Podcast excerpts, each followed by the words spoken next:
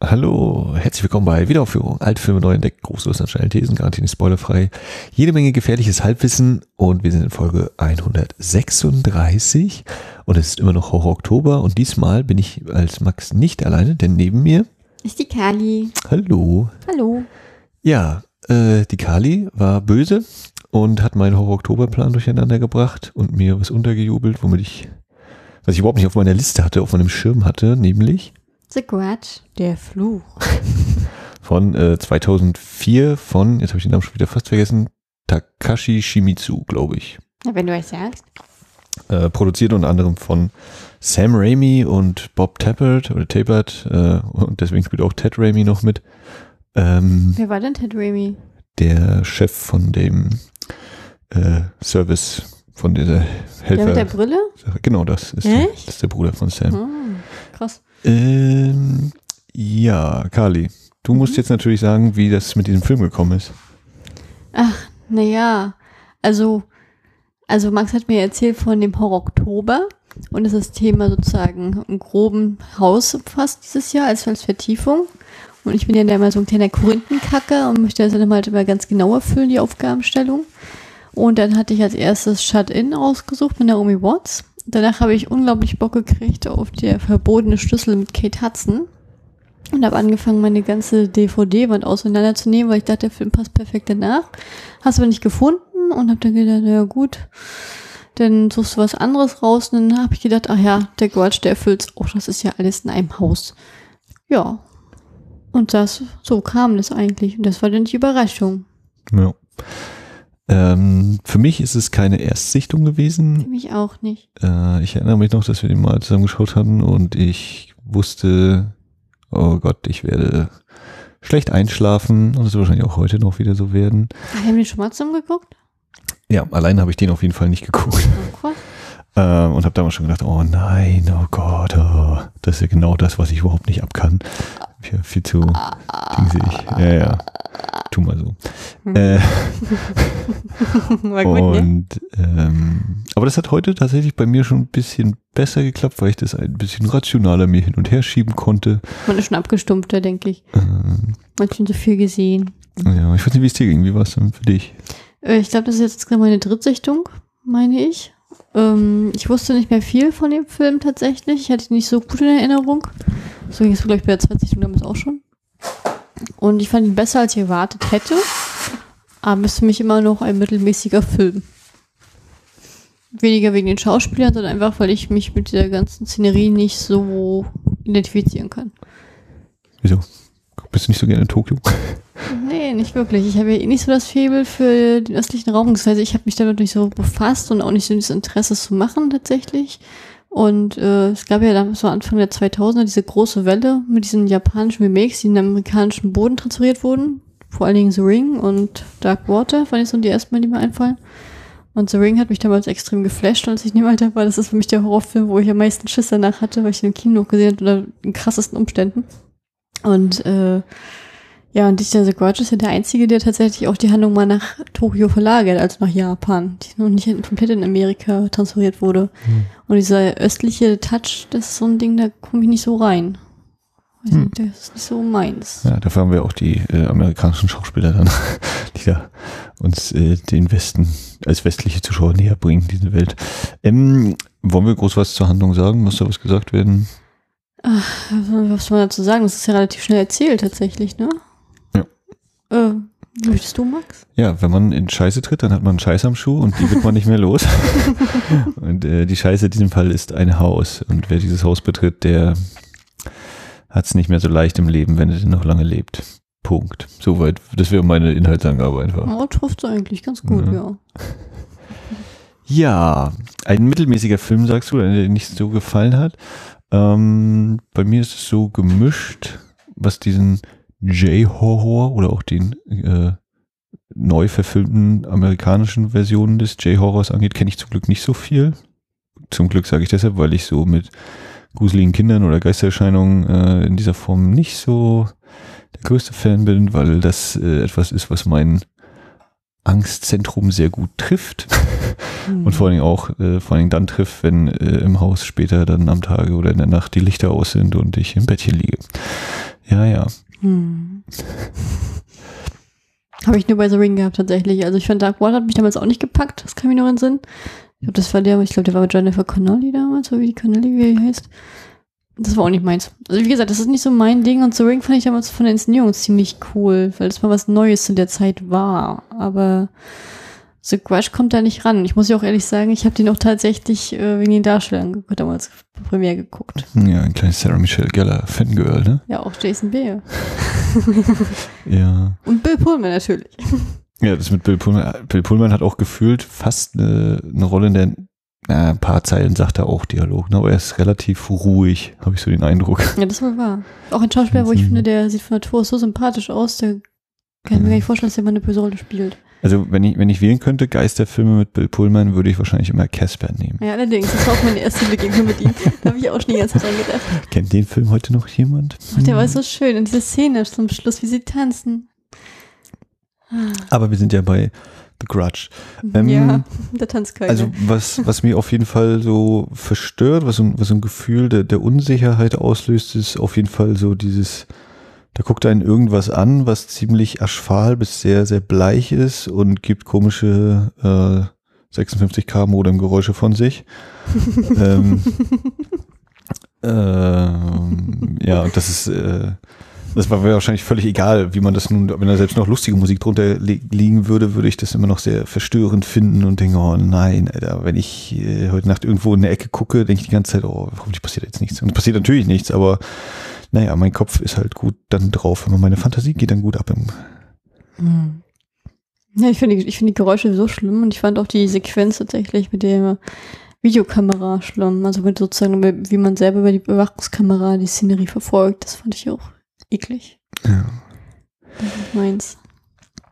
Mm, Ja, was können wir uns ja mal rauspicken bei diesem Film? Ähm, also ich glaube, es ist, ich, ich bilde mir vielleicht auch ein bisschen ein, dadurch, dass Sam Raimi da so mit drin hängt, dass da manchmal so ganz leicht irgendwie ein bisschen Humor auch mit drin ist in manchen Szenen, was so die Schrecksequenzen angeht. Äh, hast du da manchmal irgendwie das Gefühl oder ist das was, was ich mir einfach wirklich nur einrede? Hm. So du das sagst, ich jetzt also, hm. Also ich gehe jetzt so gerade so ein paar Szenen durch und da finde ich nicht so, finde ich weniger den Humor tatsächlich, als mehr so die Inszenierungsart, die ich so finde, die ich so mit ihm verbinde, so wie er es inszeniert hat. Das ist, das finde ich schon eindeutig eher. Aber welchen Humor, was fällt, also schwebt dir vor? Sag mir mal ein Beispiel. Ja, was schwebt da so? Äh, ich überlege selbst gerade, also, ähm, oder vielleicht ist es auch nicht so Humor, aber dieses, mh, wo es bei vielen Filmen mit so Jumpscare-Sequenzen wirklich so ist, dass man erst in der letzten Sekunde im Bild dann sieht, so, oder dann kommt eben der Schnitt und bam, ist irgendwas, was uns in die Kamera erschreckt oder so. Und hier ist es so, dass man meistens schon ein oder zwei Einstellungen, bevor der eigentliche Jumpscare dann kommt, irgendwie was schon im Bild hat, was man auch sehen kann, was aber eben die, die handelnde Figur in dem, in dem Film gerade noch nicht sieht. Äh, und dann kommt eben noch der Schnitt oder dann dreht sich die Kamera eben so, dass dann auch die handelnde Person das sieht und der äh, entsprechende Soundeffekt. Mm. Und ja, das ist für mich manchmal, vielleicht ist es auch so dieser nervöse Humor, dass ich einfach so kichern muss, weil ich denke, oh nein, jetzt kommt's ja gleich. Äh, dass, dass man da eben so, ein, so als Zuschauer schon natürlich sowieso vorgewarnt ist, weil man weiß, das ist eben das Klischee, so, wir bauen diese Szene jetzt auf und am Ende kommt der Huibu-Schreckeffekt. Mhm. Ich denke zum Beispiel daran, wenn, wenn relativ gegen Anfang Karen bei der alten Mutter ist und die Mutter eben in die Ecke starrt und dann sehen wir schon, wie das sich da hinten, wie alles schwarz wird und wir wissen schon, ah, jetzt kommt's gleich, jetzt kommt's gleich und es manifestiert sich schon und dann dreht sie sich eben um und dann, weiß ich gar nicht mehr, kommt dann überhaupt noch der Schreckeffekt? Doch, ja, dann sehen wir das Gesicht. Also, dass das eben, ja, ich weiß nicht, irgendwie, das ist so eine, na, irgendwie bin ich der Meinung, das hat was mit Sam Raimi zu tun. Also ich denke irgendwie an Drag Me to Hell, wo es ja sowieso Mhm. deutlich lustiger ist, Ah ja, allerdings. Ähm, und auf Lekel. also auf- auf, auf- darauf auch ausgelegt ist und eben nicht als dieser nur reine Schockhorror. Also mich hat das manchmal erinnert, als die zum Schluss so aus der Mülltüte rauskauft, die Treppe runterkommt, so gelenkig, wie sie ist. Und äh, diese Sequenz, wie sie sich bewegt und sozusagen wie sie guckt dabei, das hat mich so ein bisschen an Drag Me to Hell von den Inszenierungen erinnert. Als dann die Zigeuner-Tante auf einmal so athletisch wird. Am Anfang. Das Ja. fand ich auch ganz cool. Und diese Ekelsequenz, auch wie er dann die Badewanne fest, der Makler, und auf einmal die Haare drin hat, das ist so ein bisschen ekel muss bei Raimi irgendwie mal mit rein. Ich weiß nicht auch nie warum. Aber damit war das erfüllt. Also hat er sich ganz gut zurückgehalten, tatsächlich in dem Film, fand ich. Also ich muss dazu natürlich auch sagen, da habe ich glaube ich schon gesagt, ich kenne ja das Original nicht. Du hast das auch, Ja, gar nicht, nicht, nicht auch gesehen. nicht gesehen. Also Ich von habe ich daher. hab, ich hab damals mal den ersten Film, das Original von The Ring gesehen, da war ich schon sehr, sehr Mhm. gut. Also ähm, was das jetzt angeht, von wegen äh, der, ich glaube, ja, der Takashi Shimizu hat ja auch das Original gedreht und deswegen äh, ist es wahrscheinlich auch so, dass er viel nochmal übernommen hat. Würde ich jetzt einfach mal von an, ausgehen, auch wenn das Drehbuch nochmal ein bisschen äh, amerikanisiert wurde wahrscheinlich. Der hat nicht nur das gemacht, habe ich gelesen, der hat sogar dieses Ah aufgenommen, das ist von ihm selbst. Ja, Na, ja. ein Glück. Ja, So hinterlässt man seine Spuren. Ein, ein verkappter Hitchcock. ja, hat sich, da hat er sich richtig reingepuddelt, ja. Ähm, ich wollte eigentlich gerade sagen, äh, ah, genau, also wir können gar nicht sagen, ob das jetzt, also weil ich jetzt hier so tue, als würde ich den Raimi-Einfluss spüren, keine Ahnung, wie das eben im Original war, also was, wie, wie das abgeschwächt, verstärkt, geändert worden ist, diese Effekte. Äh, grundsätzlich finde ich aber die Effekte an sich sehr, sehr, sehr gut gemacht, funktionieren bei mir auch, also sowohl was eben Make-up angeht, als auch ähm, die, die, die, das Ton, die Tongestaltung, das Sounddesign. Gerade was du jetzt eben angesprochen hattest, wenn zum Schluss dann einmal jemand die Treppe runterkommt, zum Beispiel. Äh, ich meine, Mir ist gerade das eingefallen, was ich witzig fand. Ich weiß nicht, ob das jetzt bewusst ko- komisch gemacht war oder nicht. Tut mir, wenn ich jetzt mal so reingrätsche. Und zwar, ähm, aber ich glaube, das war bewusst gemacht. Und zwar, wie dann der Polizist dann das Video guckt äh, von dieser Überwachungskamera. Und dann sie kommt immer näher und näher und näher, guckt rein. Und wenn auf einmal siehst du dann halt die Einblendung zu ihm. Und wo dann halt erwartest halt, dass die jetzt hinter ihm steht, oder rauskrauft oder ähnliches. Und er auf einmal den Kopf so wegnimmt und dieses so angeekelt guckt, so verängstigt, wo ich dann sagte in diesem Moment, ah ja, auch Polizisten haben Schiss. Es geht einem keinem so spurlos vorbei. den, den Blick von ihm, den fand ich köstlich. Aber ich weiß jetzt nicht, ob das so gemacht war oder nicht. hm. Ähm, und um das jetzt mal auf das, was du eben nochmal gesagt hast, Bezug zu nehmen, ähm, die Soundeffekte finde ich auch ganz toll gemacht. Ich finde, die sind auch funktionieren. Einwandfrei. Ähm, jetzt ist halt die Frage mit der Inszenierung, mit dem, mit dem Make-up und ähnlichem. Also da gehe ich, da gehe ich gar nicht mal so mit. Und zwar, ich glaube, auch eine Zeitgeistfrage. Ich meine, seit wann, von wann ist der? 2004? Vier. Also 13 Jahre ist der jetzt alt und ich habe den auch das, das erste Mal gesehen, als wir gleich als nachdem er rauskam. Zwischendurch irgendwann mal anscheinend mit dir, was ich verdrängt habe und dann noch das. Ähm, und ich fand die Effekte damals schon blöd. Also die- dieses, dieses Make-up, das fand ich ja auch so beruhigend. Deshalb, so- deswegen, ich, ich habe ja dieses, ich, diese ganze Art mit den Kindern, da kommt im Horrorfilm, das hasse ich ja persönlich auch wie die Pest, da komme ich ja auch überhaupt nicht ran. Und dieses, dieses Make-up und so, das ist für mich so, zwar schön gemacht, dass man halt sieht, dass es, das ist ein Mensch und das ist jetzt der böse Geist. Aber es ist jetzt nicht so, dass du denkst, Ux. Wenn man jetzt so an Drag Me to Hell denkt, was er, was er da, was er da so an Make-up und Artisten daran beschäftigt hat, ne, was, was dabei rauskam, wo du gerade, wo du dich erschreckt hast, wie so eine Art Freddy Krüger-Niveau hattest, weißt du, wo ich dachte, oh, äh, das findest du in diesem Film natürlich nicht. Und das sieht halt aus wie Make-up. Das ist einfach nur weiß angemaltes Gesicht, dann immer schwarz rum und das fand ich jetzt damals enttäuschend und mittlerweile jetzt, wo man verwöhnt ist, natürlich auch mit ganz vielen anderen Filmen immer noch enttäuschend. Ähm, zwei Sachen würde ich dazu sagen. Also zum einen fällt mir gerade nochmal ein, die, die Bettdecke-Szene, die einerseits finde ich äußerst verstörend ist in diesem Sinne, oh nein, nicht auch noch unter der Bettdecke. Ähm, und wenn da ein das Gesicht anguckt, das ist, glaube ich, das, wo ich so meine, wo ich so denke, ja, es ist habe gruselig, aber irgendwie ist das auch, das Gesicht, was da guckt, hat auch irgendwie so was, weiß ich nicht, so einen ganz verdrehten Humor für mich. Also wo irgendwie doch ein bisschen ein erlösendes Lächeln noch ganz leicht sich durchschiebt zwischen der ganzen Angst, die ich da empfinde. Das hätte ich auch gehabt, weil es ein Äh. bisschen trashig wirkte, fand ich. Ja, ich weiß nicht trashig, aber ich glaube, das, also ich behaupte einfach, das sollte so auch irgendwie nicht ganz äh, ultra schlimm ernst aussehen, sondern irgendwie so dieses, oder vielleicht wirkt es auch dadurch gleich nochmal so, wie es äh, wirkt. Und das andere ist dann zum Thema Effekte, wenn, äh, keine Ahnung, die Haushälterin vom, die zum, zu Beginn, wenn die dann äh, äh, zu ihrem Arbeitgeber kommt und die Treppe runtergeht und sich dann nochmal umdreht, äh, das war auch nochmal nett gemacht. Ähm, ja. Ja, was gibt's denn sonst so zu diesem Film zu sagen? Wie, wie kamst du denn zurecht so mit den Zeitebenen, mit dem Also, ich- ja, das war so ein Ding, ne? Ähm, also beim ersten Mal habe ich so gedacht, hä, wieso, wieso steht denn jetzt, wird denn jetzt nicht eingeblendet, dass es, was ich, ein Jahr vorher ist, drei Jahre vorher, Mhm. einen Tag vorher, ein Tag, letztendlich war es ja ein Tag vorher. Also irgendwie ich auch den Obwohl Eindruck, ich, ja. das, obwohl ich das Gefühl hatte, dass es überhaupt gar nicht hinhaut von der Zeitebene her mit der, mit der Yoko, die getötet wurde. Wann soll die denn noch umgekommen sein? Also wenn die jetzt schon einen Tag vermisst wird, dann müsste die ja am gleichen Tag auch Mhm. umgebracht werden und die andere war ja die ganze Zeit da. Also das fand ich total komisch. Das hat für mich nicht gepasst. Ähm, das fand ich nicht nachvollziehbar im Nachhinein, Hm. wenn man das rückblickend betrachtet. Ähm, aber ich erstmal gedacht, hm, was ist das? Und dann habe ich es mal so hingenommen und nachher, als es dann so ging, das zweite Mal kam, hab ich gedacht, ach so, alles klar, dann ergibt es ja Sinn. Das ist, hat man ja diesen Stil schon erkannt. Wenn du einmal das System durchstiegen hast, ne, dann kommt das ja alles hin. Ähm, ja, aber wie gesagt, das mit der Yoko, ich weiß nicht, ob, ob ich das mir jetzt einbilde oder ob ich da irgendwie nicht richtig aufgepasst habe. Ich hätte das Gefühl gehabt, wenn der, wenn äh, der Matthew, und seine Frau einen Tag vorher gestorben sind ähm, und die Yoko den ganzen Tag mit der Frau alleine war und die ist auf einen Tag schon vermisst, wann ist die denn vor zwei Tagen gestorben? Also das ist, ähm, die, äh, da war für mich ein Filmfehler drin. Ähm, auf den Film vielleicht kann ich mich jetzt nicht zu durchringen, das äh, zu unterstützen. Äh, aber es ist auf jeden Fall schon ein sehr enger Zeitraum. Auf jeden Fall fand ich es auch interessant, dass es einfach so gesprungen wird mit den Zeitebenen.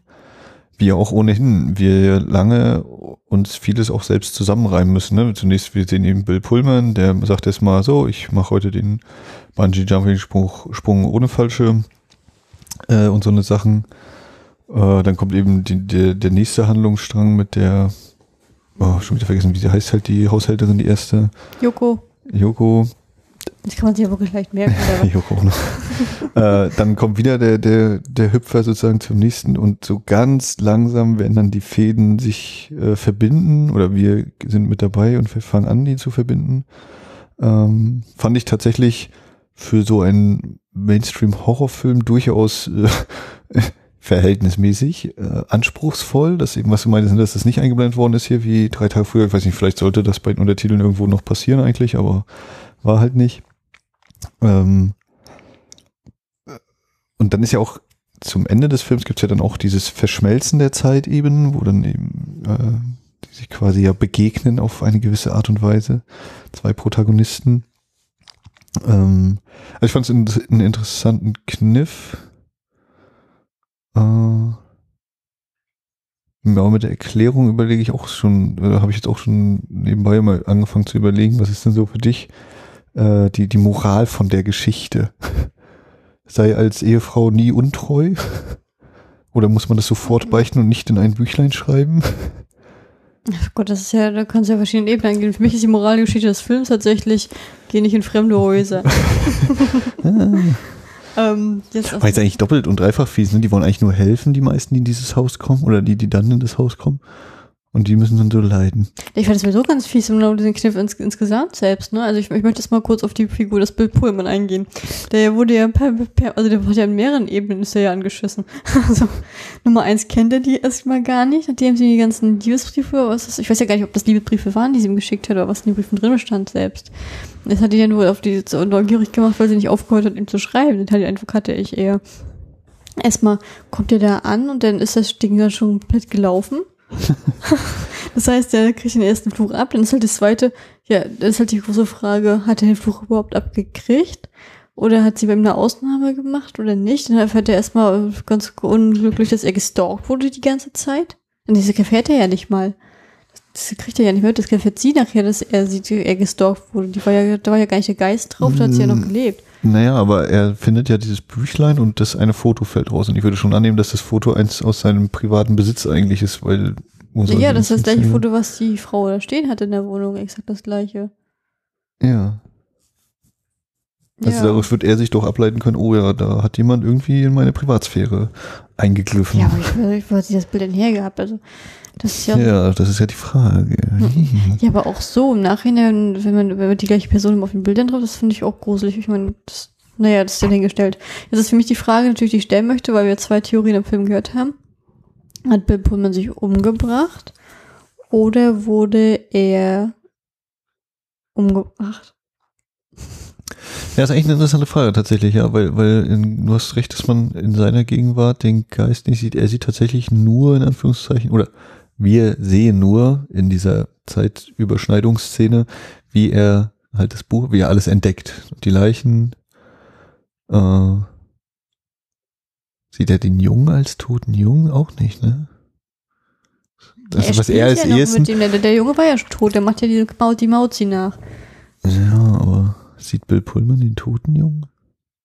Also, weiß, kommt drauf, die, kommt, äh, kommt drauf an, den- wo der den- liegt. den- nee, weiß, wo der den Geist gesagt. der Jungen sind eben so rum. Also äh, das, eh, was nach meiner Einschätzung jetzt äh, Bill Pullman am ehesten als eine Ge- Geistererscheinung wahrnimmt, ist ja Sarah Michelle Gellar, die ihn beobachtet, wo er so, so halb so nach ihr, wo er das Gefühl hat, da ist jemand oder da steht gerade jemand mit ihm zusammen. Aber er selbst oder wir sehen es nicht so, dass er irgendeine dieser Geistererscheinungen sehen kann oder Na, er ist den kleinen Jungen, ne? der müsste klar. jetzt zu dem Zeitpunkt auch schon tot sein. Und der, also in, in den Zeitungsartikel steht da drin, dass der Vater die, seine Frau und sein Kind getötet hat und nachher hat er sich selbst erhängt. Schon ein Zeitungsartikel drin.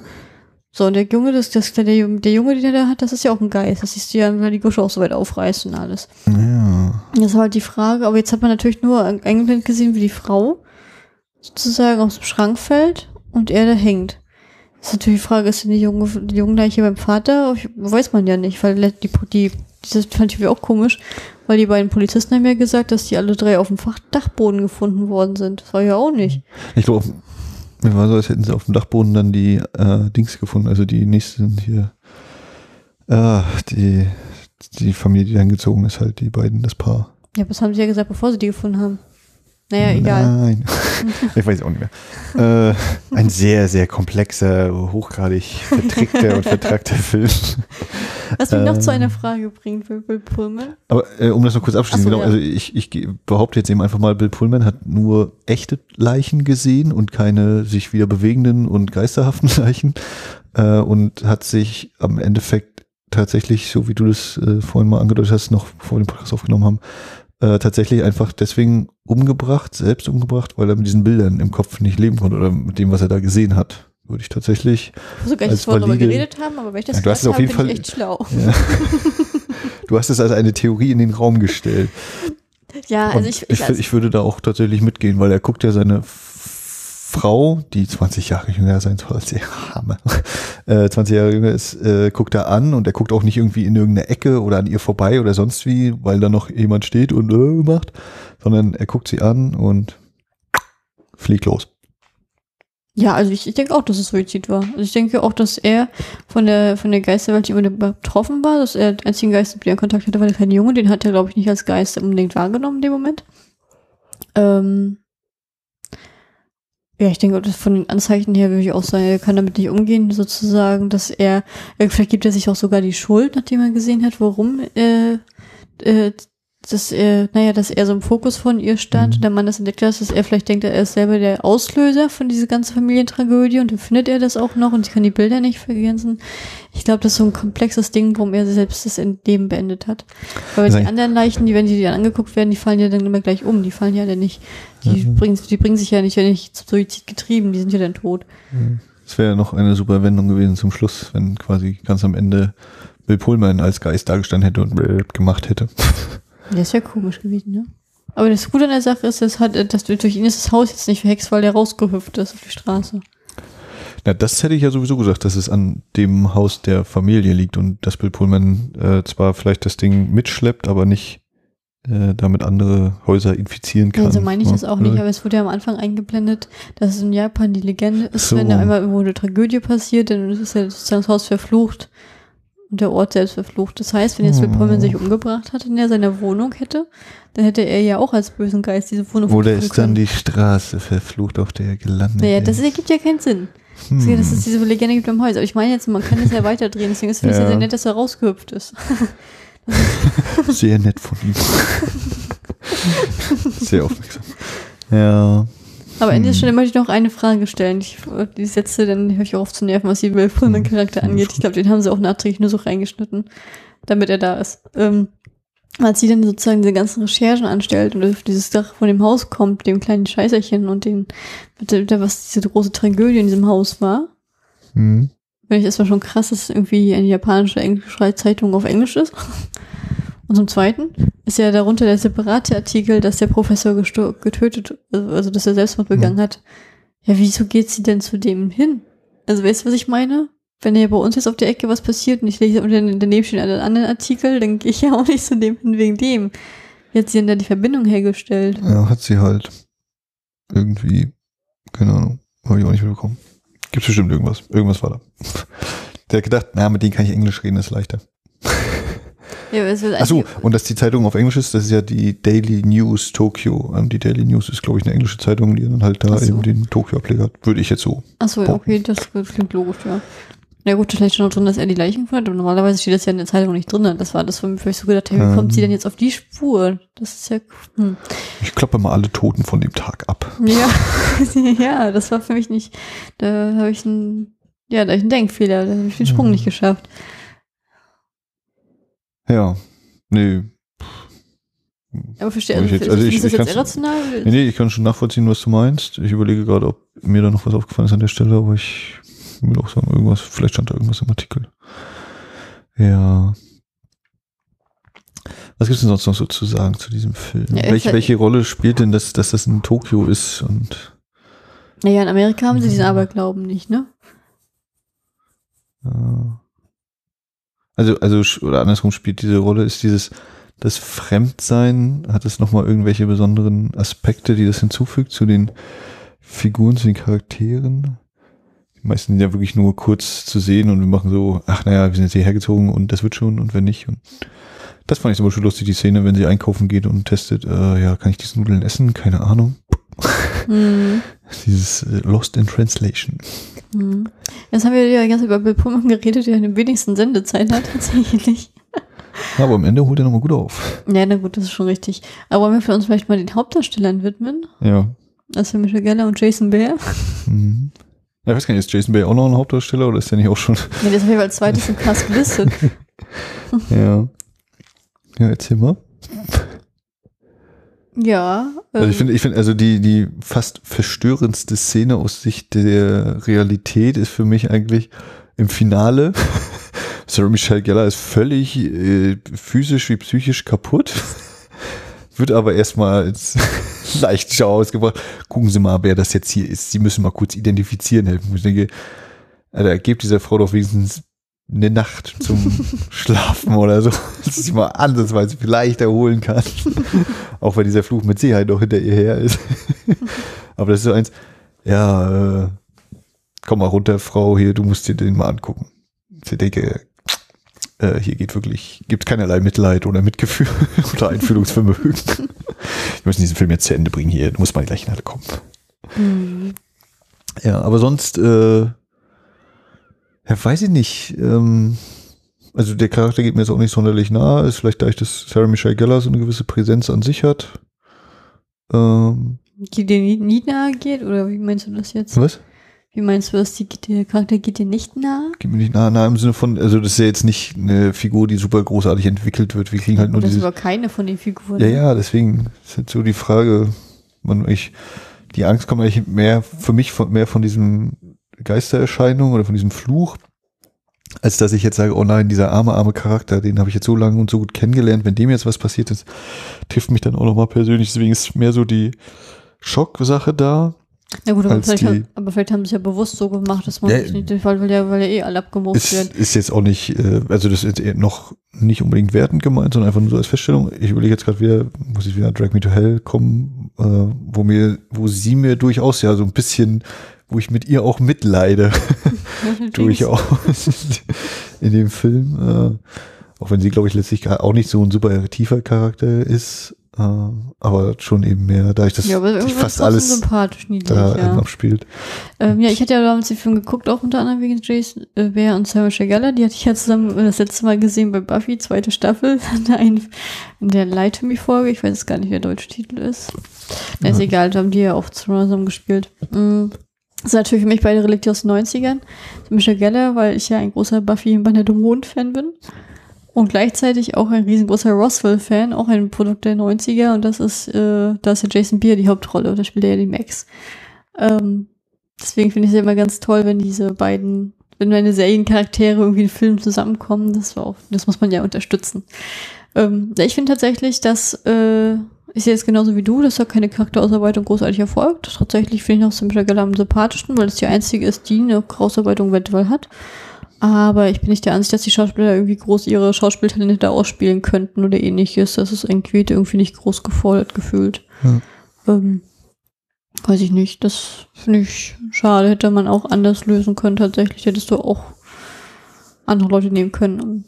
So. Also, ähm, Jetzt in der Besetzung, meinst ja, du? oder? also ich finde, da kann jetzt, kannst du den jetzt nicht nachtragen. Also das, dieses, was ich in dem Film, wo der Film für mich kränkelt, das hat mit den Schauspielern wenig zu tun, weil die ja nicht, das liegt dann eher in der Inszenierung, weil die Schauspieler gar nicht die Möglichkeit haben, was zu machen, groß, finde ich. Ähm, finde aber, dass der Michelle Geller sehr schnell angekleidet war, finde ich Klamotten cool. Ja, es gab da so ein, zwei Anmerkungen, ja, dass ich äh, zum Kleidungsstil. naja, das ist sehr hübsch. Da kommt das Mädchen in mir durch. Ja. Ja, ich überlege noch, weil ich ja sonst mich, also ich hatte jetzt auch in der Folge davor, gerade bei Nightmare on Elm Street 2, äh, immer noch so dieses, ja, und das ist halt äh, symbolisch dafür und äh, hier haben wir noch eine Metapher so ungefähr. Aber hier ist für mich wirklich so, ja, da ist ein Fluch, der ist an das Haus gekettet und äh, wenn nicht, ich weiß gar nicht, was die Lösung sein kann, das Haus abgerissen wird oder bis auf die Grundmauer niedergebrannt wird und ein Park dort errichtet wird und äh, dann wird bis auf äh, viele weitere hundert Jahre werden da immer wieder Menschen sterben, die von diesem Flug verfolgt werden. So kannst du eine ganze Stadt ausrotten.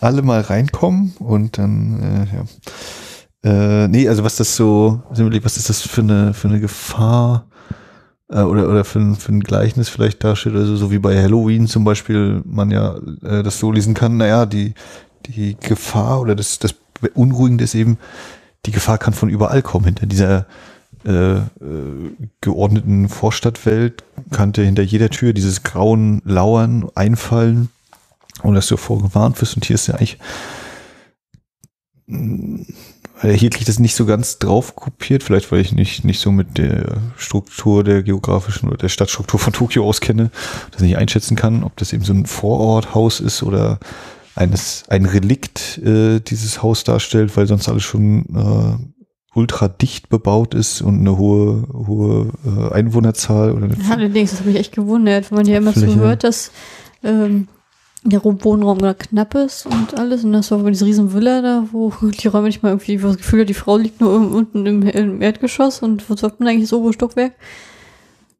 Ja gut, aber das hing ja damit zusammen, dass eben gerade erst vor zwei Tagen das andere Paar, was dort lebte, diese Räume ja eigentlich belegt hatte. Ja, aber wir hatten das zugeklebt oben. Ja, viele Fragen sind da noch offen. Wem gehört eigentlich die Katze? Dem Jungen, die hat er ja auf dem Foto gehabt. Ach. Und, ach, die wurde ja auch ertränkt. Die wurde auch, war auch ein Opfer. Die wurde ertränkt in der Badewanne. Und der Junge auch. Ja, ja. Ähm, ja, aber jetzt sowas zu sagen wie, äh, oder, oder was ich halt so überlege, naja, irgendwann passiert, also passiert eigentlich irgendwann tatsächlich in jedem Haus mal so eine Tragödie. Wahrscheinlich nicht. Äh, aber ja, nee, also ich krieg das nicht so quasi abstrahiert, wie das bei anderen Filmen mir äh, passend erscheint. Hey, wie, wie, was ist denn jetzt genau dein Problem? Na, das, ähm, wie gesagt, bei Halloween zum Beispiel, dass man das natürlich ganz konkret, Michael Myers, äh, der Bö das Böse dreht, äh, läuft durch die Stadt, aber dass man das eben auch abstrahieren kann, im Sinne von das Böse lauert letztlich überall, kann hinter jeder Tür lauern, man, man kann sich gar nicht sicher fühlen. Bei Halloween? Ja. Weil er er reinkommen kann, oder was? Ja, dass er quasi äh, das personifizierte Böse darstellt und ähm, äh, dieses Böse ist einfach da, ob man es nun möchte oder nicht. Und selbst wenn man eben sich in so einer sicheren, in einem sicheren Örtchen wähnt oder in so einer schön gemachten Vorstadt hinter dieser tollen Fassade kann trotzdem das Böse lauern und du kannst eben nichts dagegen machen eigentlich so. Also das ist schon so eine gewisse Hilflosigkeit da. Aber das du, das, wenn du jetzt mit dieselbe Argumentation, das finde ich, äh, ist in diesem Film genauso da. Weil jetzt dann am Anfang gesagt wird, dass laut der japanischer Legende, weil wo was Schlimmes passiert, sozusagen das Böse bleibt und der Fluch ist. Das ist ja dann nicht nur dieses eine Haus, das ist überall, wo Gewalttaten sind. Deswegen, kann, deswegen meine ich ja, wenn es immer daran gekübelt ist, wenn du dieses, dieses, auf diesen Haus nie was äh, betrittst und eh das irgendwie, da müssen ja erstmal 60 Leute sterben, ehe die das mal mit dem Haus in Verbindung bringen, weil man die Leute ja nicht abergläubisch unbedingt sind. Das ist, zumindest erschien das für mich nicht so. Ähm, ja, ganz ehrlich, also da kannst du, deswegen meine ich das ja, du kannst ja mit die ganze, ganze, du kannst die ganze Insel ausrotten. Naja, also, Also wenn das für ja- mich ist halt die Frage, passiert denn überall mal irgendwie so eine Tragödie? Also, äh, dass da eben man sich gegenseitig umbringt tatsächlich oder dann, dann auch selbst umbringt? Die Frage ist ja, ab wann du bist ein Geist, ne? Aber wenn du jetzt eine Gewalt Also- hattest, wollt, wie viele Morde passieren in den Großstädten? Und dann eben so, wie gesagt, die, die weitere Ausführung dieses, äh, naja, was passiert, denn, wenn jemand dieses Haus abreißt und vielleicht ein neues Haus dahin baut? Ist es dann trotzdem noch, weil halt der gleiche Grund und Boden ist? Oder Nee, glaub gelten dann nicht. neue Regeln? Dann ist es ein neues Haus und fertig? Ist das dann das, ist die alte besiegt? Indianer, Indianerfriedhof-Theorie. Ja, ja, so, äh, ne, also mh, ist das so quasi so eine Art Erbsünde, die sich dann eben für ewig da hält an diesem Ort? Ja, das wäre grausig, ne? So, und dementsprechend, ja, dann hast du wirklich irgendwann ja alles. Also das wäre vielleicht dann tatsächlich so eine, so eine äh, ganz abstrakt dargestellte Sache, dass wahrscheinlich irgendwo immer äh, mal, irgendwann ist wirklich mal, äh, irgendwann ist tatsächlich an jedem Ort mal irgendwie was Schlimmes passiert und damit muss man dann eben auch Generationen später leben.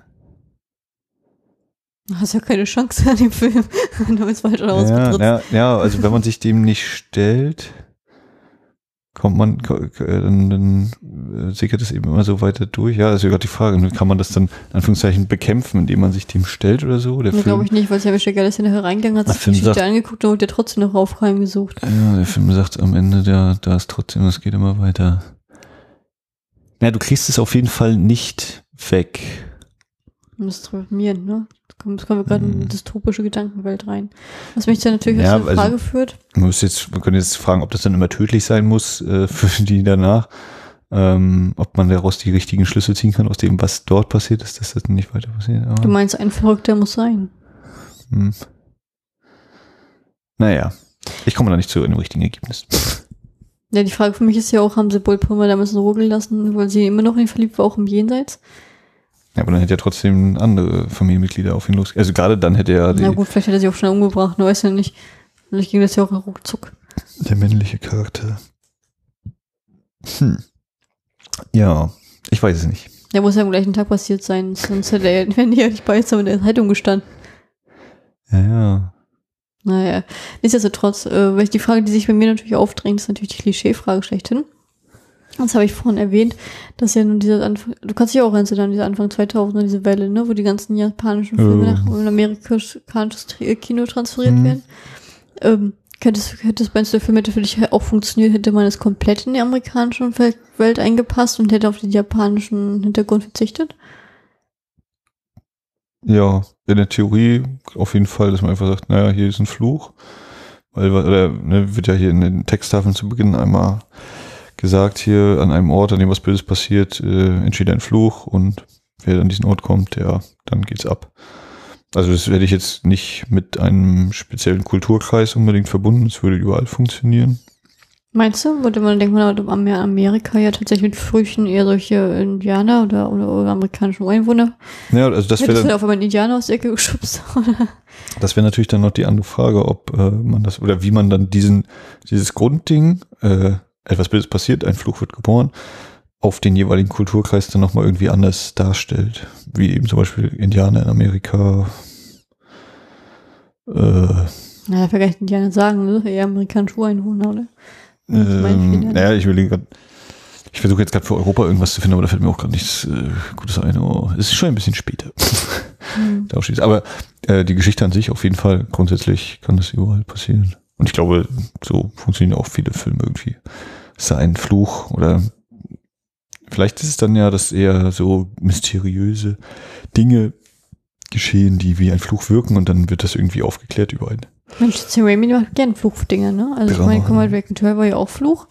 Ist halt die Frage bei Spider-Man, ne? Ist das auch ein Fluch? Was hat der sonst gemacht noch? Tanz der Teufel. Ist seine Reihe zum Beispiel. Mhm. Eine, du bist ja einer der größten Anhänger dieser Reihe, ich weiß. Mhm. Was gibt's noch? Ähm, äh, jetzt bohr doch nicht weiter nach. Also die Tanz der Teufel, Tanz der Teufel 2 und äh, Army of Darkness haben wir Ich weiß, es ist ja eigentlich, jeder, ich habe das Gefühl, dass jeder. Mensch diese Filme liebt und vergöttert. Darkman hat er noch gemacht, den habe ich auch noch nicht gesehen, mit Lime Neeson als, ich weiß gar nicht, äh, möglicherweise Anti-Comic-Superheld-Figur. Hm, ich bin nicht so der Comic-Fan. Äh, ich will auch gar nicht sehen, ob das ein Comic-Vorlage, ich glaube, ach naja. Aber er hat noch so ein paar Sachen gemacht und äh, ist, glaube ich, eben einer der sein Ding durchzieht. diese Spider-Man-Reihe fand ich damals ganz fantastisch. Das, war mich die beste. Da bin ich auch rausgestiegen. Dieses, neu- dieser neue Marvel-Trend, der, der ist, nee. ja, aber geguckt haben die beide. Ja, Spider-Man ist für mich immer was anderes. also wir den ganzen neuen Spider-Man haben wir gar nicht gesehen, den Homecoming. Ja, den nicht mehr richtig, aber die ganzen äh, Franchise sind wir ausgestiegen. Amazing Spider-Man-Dinge, die beiden. Aber wir waren ja eigentlich noch bei The Grudge. der Entschuldigung. Fluch. Äh, also ich hoffe auf jeden Fall, dass ich nie so einen Fluch abbekomme, obwohl andererseits ist ja dann auch relativ schnell vorbei, ne?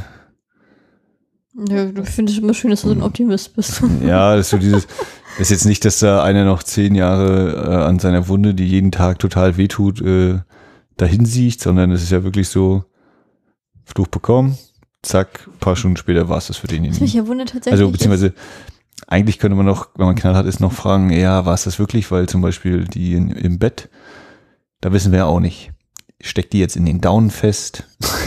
ist, die im, ist die im Bettkasten gefangen und rottet da vor sich hin und zehn Jahre später merkt der, merkt der x-te Nachmieter, irgendwas riecht hier komisch, wir müssen mal das Bett rausreißen. Äh, das bleibt ja tatsächlich sehr offen. Ähm, es werden, glaube ich, auch nicht alle Leichen gefunden, ne? oder? Werden alle Leichen? Nee, haben sie ja gesagt, verschwunden, auch bei den Kollegen. Da ist irgendwie einer Ja. immer verschwunden. Ja, vielleicht ist ja war das Kind, war der Junge auch verschwunden. Die gleiche vom Jungen. Dass immer zwei Hm. ermordet werden, einer verschwunden. Das ist, vielleicht ist das ein Zwei Schema. tot, eine verschwunden. Das Zwei hat er doch auch erzählt, mit, das hat er auch gesagt bei seinen Kollegen. Außer Sarah Michelle Gellar, die bleibt da. Nee, aber jetzt überleg doch mal, das könnte doch wirklich sein. Bei seinen Ja, Kollegen, die es ermittelt haben, waren drei Leute, die ermittelt haben, zwei tot, einer verschwunden. Jetzt hast du diese Dreierfamilie, zwei Ja. tot, einer verschwunden. Na gut. Ist echt die Großmutter, ist die eigentlich auch nachher weg? Was war mit der eigentlich? Ja, die war tot, wurde vom Krankenwagen abtransportiert. Deswegen Oh habe ich ja. gesagt, da müssen ja, da standen ja irgendwie sechs oder sieben Krankenwagen vor der Tür, und wenn die alle im Haus waren, die müssten ja alle. Katze nehmen wir auch mit. Großmutter nehmen wir auch mit. Was haben wir noch? Gucken wir mal. Ja, die Frage ist ja tatsächlich, wenn es diese Prämisse, wenn du diese Grundprämisse hast, man darf ja nicht so hinterfragen, ne? Aber ich hinterfrage ja mal gerne. Wenn die Grundprämisse hast, dass tatsächlich irgendwo was Böses passiert, dass da halt immer sozusagen der Fluch kommt. Ja, aber dann, ich meine, kann man denn böser sterben als durch einen Fluch? Also würden müssen, kommen die dann auch alle wieder? Ist dann das Haus nachher voll und voll mit Leuten, die ah machen? Nö, das Also- bleibt bei den dreien. Aber Also warum- bei Mutter, Ja, aber Vater, warum Kind. denn? Die sind doch auch bestialisch getötet worden. Ja, aber na, weil die quasi die, der Ursprung sind dieses Fluches. Die Ja, sind und die aber die anderen ist doch unfair, gleiches Recht für alle. Also das ist doch gemein. Ne, die anderen sind die Opfer, Opfer. Also das ist doch, also das ist doch nicht fair. Täteropfer. Ich, äh, oh, ich will, nee, das ist jetzt aber nicht fair. Ja gut, dann nehmen wir dich nicht. Tja, so läuft das eben nicht in der Welt dieser Flüche. Naja, ich meine jetzt so vom Grundprinzip, also wenn ich diese Aussage wörtlich nehme, dann ist die ja nicht ganz zutreffend. Äh, Ja, da hat sich der Erfinder der Mythologie nicht so ganz einen Gedanken gemacht, wie das auf dem nächsten Level ausgeht. Ja, könnte man ihm vorwerfen. Hm. äh, Ich meine ja nur. ja, aber vielleicht wird das ja auch in den Sequels irgendwie angesprochen. Die habe ich aber auch nie gesehen. Hast du da Was? gesehen? Teil 2, 3? Nee, ich weiß nur, dass jetzt der zweite Teil, den ersten, ich sag mal so, der zweite Teil war nach den ersten zwei Minuten, finde ich, für mich nicht mehr notwendig, weiter zu gucken. Okay. Da frage ich jetzt nicht weiter nach. Ja, The Grudge. Ähm, ich weiß gar nicht, Inszenierungsstil. Also ich meine, die Kameraarbeit und so und Schnitttechnik, das ist, finde ich, alles auf, äh, ja, nicht auf außergewöhnlichem Niveau, aber es ist schon so äh, gehobener Standard, würde ich sagen. Also Es ist schon durchaus, äh, ja, es ist, ist gut gemacht. Haben sie, haben sie sich Mühe gegeben. Also es ist schon, es ist schon auf einem äh, gewissen Level, ähm, auch wenn eben vieles Klischee getränkt ist, also dass man eigentlich genau weiß, wie sich die Szene wohl entwickeln wird. Äh, und dass eben der Abschluss immer wieder sehr, sehr ähnlich ist, was so die, den Jumpscare-Effekt angeht. Ähm, für mich aber trotzdem durchaus wirkungsvoll, würde ich sagen. Ja, das wäre so mein Versuch einer Art eines Fazits. Hm. Hast du noch irgendwas, was du zu diesem Film loswerden möchtest? Ich hatte einen Gedanken und der ist gerade weggeschwommen. Hm. Was war der Gedanke gegen den Bus mit? Ah ja, also ja, ich stimme dir zu, ist alles schön und gut. Ich möchte zum Schluss nochmal sagen, ich finde es auch interessant. Ich habe ja noch nicht so den Einblick, was diesen, äh, was diese östliche Wohnkultur und alles angeht. Ich fand das halt sehr minimalistisch gemacht. Aber ich fand es halt krass, egal wer da gewohnt hat oder wer da war, immer waren die Schränke leer. Warum die, haben die keine Klamotten da? Also, Naja, die sind ja, also zumindest bei den mit der Großmutter, die sind ja gerade erst eingezogen, würde ich sagen. Das war halt noch nicht so komplett eingeräumt. Ja, und die davor, Mäßig. sind die auch gerade erst eingezogen? Ja, drei Jahre lang stand das Haus leer. Ja, und davor die Originalfamilie, die hing ja auch im Schrank, der war ja auch leer. Also ich will jetzt Da waren ja schon die Leichen dann drin. Hm. Ja, hat er vorher ausgeräumt oder was?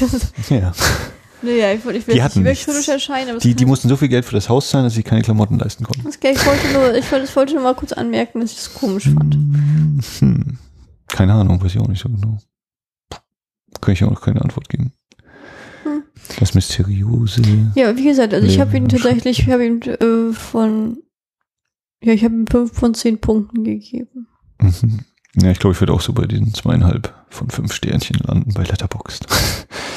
ja, Achso, ja, ich bin ja auf der IMDb-Schiene. ja, so. Gleich. Also ich bewerte ja sogar bei UFDB, Moviepilot und Letterboxd. Boah, anstrengend. Ja, ich bin Klischee, ich mache nur IMDb. Ähm, aber dann haben wir es soweit erstmal, ne, mit The Grudge. Ja. Ich glaube, jetzt reicht auch mehr. Mir noch ein Dr- Mhm. Ich muss jetzt noch ein viertes Mal sehen. Das reicht auch. Ja, mir reicht das sowieso. Ist schon schlimm genug, wenn ich an diese Sachen denke. Welche denn? An das, was da so im Film passiert. Wollen wir abschließend noch sagen, was die schlimmste Szene für jeden war? Nein. Du darfst es gerne machen. Ja, mach mal. Die, die, wirklich die Kamerasache. Wie sie aus dem Schatten hochkommt, das fand ich schon juck. Ja, bei mir ist es eine Mischung. Also bei mir ist einerseits die Bettdecke-Szene, weil das wieder so ein quasi intimer geht's eigentlich nicht. Das Bett, so was ja eigentlich der, der Wohlfühl- und Kuschelort ist. Ähm, was aber, wie gesagt, für mich ein bisschen durch das Finale, durch die, die Auflösung, durch diesen Effekt ein bisschen gebrochen wird, wenn das Gesicht dann da auftaucht, weil es einerseits gruselig ist natürlich an sich, aber das Gesicht irgendwie so ein, ja, weiß ich nicht, irgendwie was komisch Lustiges hat für mich. Ähm, aber ich glaube, das ist so, das für mich ist, glaube ich, am meisten der Fakt, dass äh, ist weniger eine Szene als einfach diese Tatsache an sich, dass das nicht an dieses Haus gebunden ist. Das heißt, sozusagen, wenn du aus dem Haus raus bist, dann ist alles gut in Anführungszeichen, sondern dass sobald du einmal in diesem Haus drin warst, äh, du verfolgt wirst bis bis nach Amerika wahrscheinlich. Das ist echt eine Frechheit, muss ich auch sagen. Das ist echt ganz schön gemein. also das ist das, was wirklich so dieses Unwohlsein auslöst, dass es eben, ja, die, dieser Schatten, dass der Schatten dann an dir dranhängt. Ich finde das auch doof. Damals, damals im Zuge dieser Zeit äh, gab es ja auch ganz viele Veräppelungen und Mhm. äh, sozusagen, wenn Leute sich im Fahrstuhl versteckt haben oder so ah, gemacht haben und das war ja auf YouTube auch uns rumgegangen und das habe ich mir damals mal angeguckt und war, teilweise war es ja auch wirklich köstlich an Reaktionen und dadurch, dass ich den Film jetzt so lange nicht gesehen hatte, wusste ich immer jetzt nicht, hm, ist das jetzt im Film wirklich drin oder ist das jetzt von diesen, von diesen Veräppelungen? Äh, dieses, Ja. hm, naja, mal gucken. Deswegen, und so diese Szene mit der Kamera, das war auch so ein Ding, wo ich dachte, hm, das habe ich mal gesehen. Ist das jetzt Veräpplung oder nicht? Hm. Ja, aber das fand ich schon am krassesten, ja. Aber es zeigt eben auch, ne, wie, wie äh, quasi der Einfluss dieser Filme oder dieser Sorte von Filmen äh, in, im Mainstream-Bereich dann durchaus war. Und wenn da eben nicht solche, auch wenn es eben klischeehaft ist, ikonischen Szenen gewesen wären, dann hätte man das ja auch nicht parodieren können, wenn das irgendwie nur so dahin gewürfelt wurde. Also ich muss ehrlich sagen, ich bin ja total von The Ring geschädigt und ich habe echt die ganze Zeit darauf gewartet, als diese Kamerafahrt war, dass sie rauskriecht. ja. Oder hinter ihm steht oder irgendwas. Also da bin ich, da habe ich echt ein Ding weggekriegt. Das war echt zu eklig damals. Ja, in der Hinsicht fand ich es dann auch wieder interessant, dass es quasi ihn als in Anführungszeichen Einheimischen auch tatsächlich im Haus dann erwischt hat und eben nicht dann wie zum Beispiel auf der Polizeistation, wo ich es ja auch tatsächlich erwartet hätte, was ich auch ein ja nicht äh, hahaha lustig, aber so ein bisschen, hm, ja, so hm, irgendwie komisch, dass er jetzt nicht in der Polizeistation verfolgt wird, ne, während sie halt da in ihrem auf, Ich auf glaube, der das, Arbeit und ich in ihrer glaub, das ist alles so peu à peu. Jetzt muss das mal abgearbeitet, von einem zeitlichen Radius die Geister, kann auch, die werden. Geister können auch nicht überall gleichzeitig sein. Ja, die muss, das muss zeitlich abgearbeitet werden. Erst war die Schwester dran und dann kam, ging sie erstmal auf so die Blonde. nacheinander die Leute, die reinkommen oder wie? Ja, vielleicht ist das eine zeitliche Prämisse, weil es vielleicht so wie bei dem anderen sieben Tage war, also wer weiß, was da jetzt ist. Weil der hier, der andere, der, ähm, der, der Polizist wäre ja auch nicht belästigt worden, hätte nicht das Haus abfackeln wollen.